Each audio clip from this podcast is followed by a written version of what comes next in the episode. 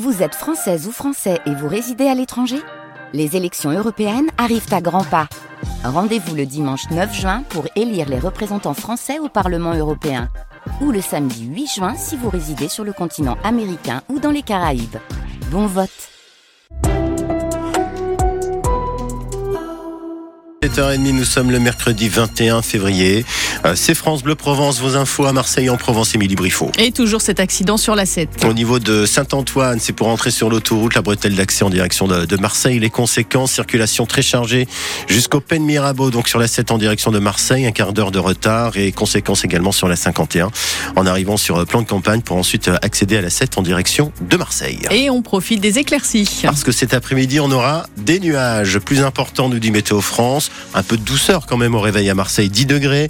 Toulon, 10 degrés. Aix-en-Provence, 4 degrés ce matin. 2 degrés à Digne à. Et pour cet après-midi, vous aurez à Marseille 16 degrés. À Toulon, 15 degrés. Et à Aix-en-Provence, 17 degrés. On vous a mis la photo sur euh, l'appli euh, ici, à Tretz. L'arc a pris une couleur vert fluo. Oui, la rivière recouverte d'une épaisse couche d'algues vertes sur 800 mètres. Ce drôle de phénomène est apparu vendredi dernier. L'algue se serait développée en un temps record, peut-être à cause d'une infiltration d'engrais agricoles dans la rivière. On n'en sait rien finalement.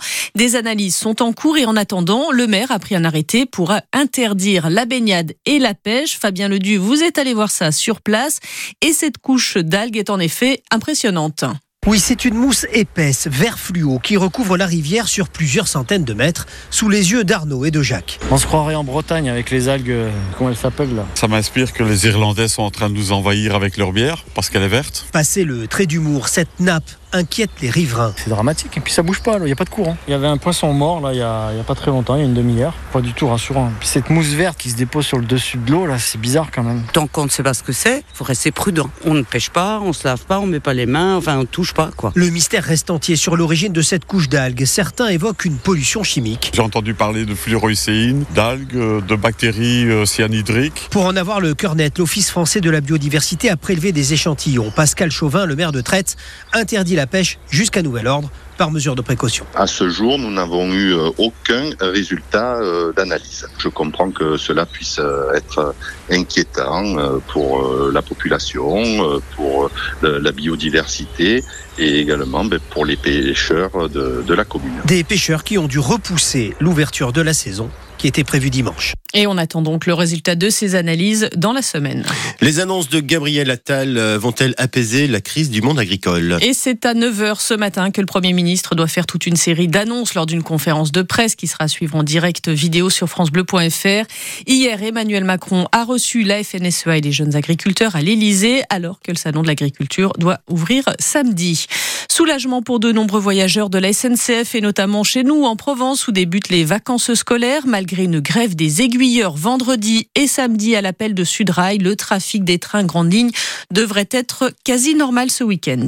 Les habitants des quartiers nord de Marseille n'en peuvent plus hein, de vivre au milieu des déchets. Oui, des poubelles mal ramassées, des trottoirs souillés, des dépôts sauvages. Selon nos informations, certains CIQ du 15e arrondissement envisagent de saisir le défenseur des droits. La présidente de ce CIQ, Anissa Chorfa, désespérée. Mon quartier, je le trouve crade de chez crade. Je trouve qu'il y a une dégradation. Autour des poubelles, c'est la saleté, il y a des encombrants partout.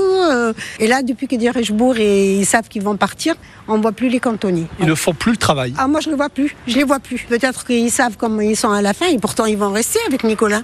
Et ils abandonnent tout. Vous voyez, là, il est passé. Vous croyez qu'il a ramassé? Pas du tout. Ça me fait mal, zut. Nous, nous les propriétaires, on paye une redevance. C'est un service public qui est complètement abandonné. On a envie de vivre euh, en toute quiétude, quoi, que les rats ne viennent pas, que les enfants peuvent jouer euh, sur le trottoir propre. Euh, c'est vraiment la saleté partout. Le coup de gueule d'Anissa Chorfa, présidente du CQ du 15e avec Fred Chapuis et c'est une info France Bleu Provence à partir du 1er avril. Eh bien, c'est le groupe Nicolin qui va reprendre la collecte des ordures dans le 15e, le 16e et le 2e arrondissement de Marseille pour remplacer donc de Richebourg qui a perdu le marché. Est-ce que vous pensez qu'un changement de prestataire peut régler le, le problème? Et, et, vous, quelle est la situation dans votre quartier?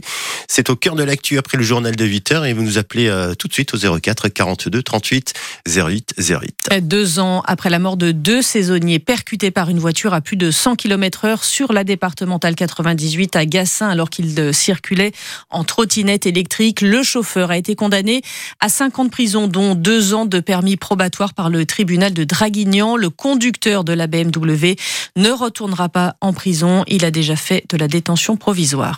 80 ans jour pour jour après son exécution au fort du Mont euh, Valérien, Missak Manouchian va rentrer, va rentrer au Panthéon. Et ainsi le premier résistant étranger, premier résistant communiste à rejoindre les grands hommes de la nation.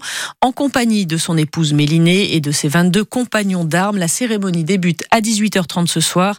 Moment d'histoire auquel une quinzaine d'élèves du lycée Nelson Mandela dans le 12e à Marseille ont été invités à participer. Et ces derniers mois, ces élèves, comme Maria, se sont replongés dans cette page de notre histoire. Ça m'a un peu intéressé quand même, parce que je me dis, euh, franchement, il a grave du courage, surtout qu'il était jeune, et surtout que dans le poème d'Aragon aussi, il dit qu'il a aucune haine envers les Allemands. Moi, ça, ça me surprend un peu, genre, je me dis, euh, quand même, il devrait être un peu énervé, genre, avoir un peu de rancœur. Mais genre en fait ça montre genre qu'il est un peu humble et tout, qu'il a pas fait ça genre pour rien aussi, ça c'est trop bien aussi.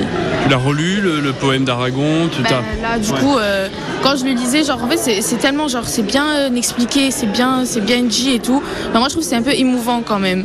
C'est beau en fait ce qu'il dit, que ce soit pour sa femme, pour tout, euh, c'était beau à lire.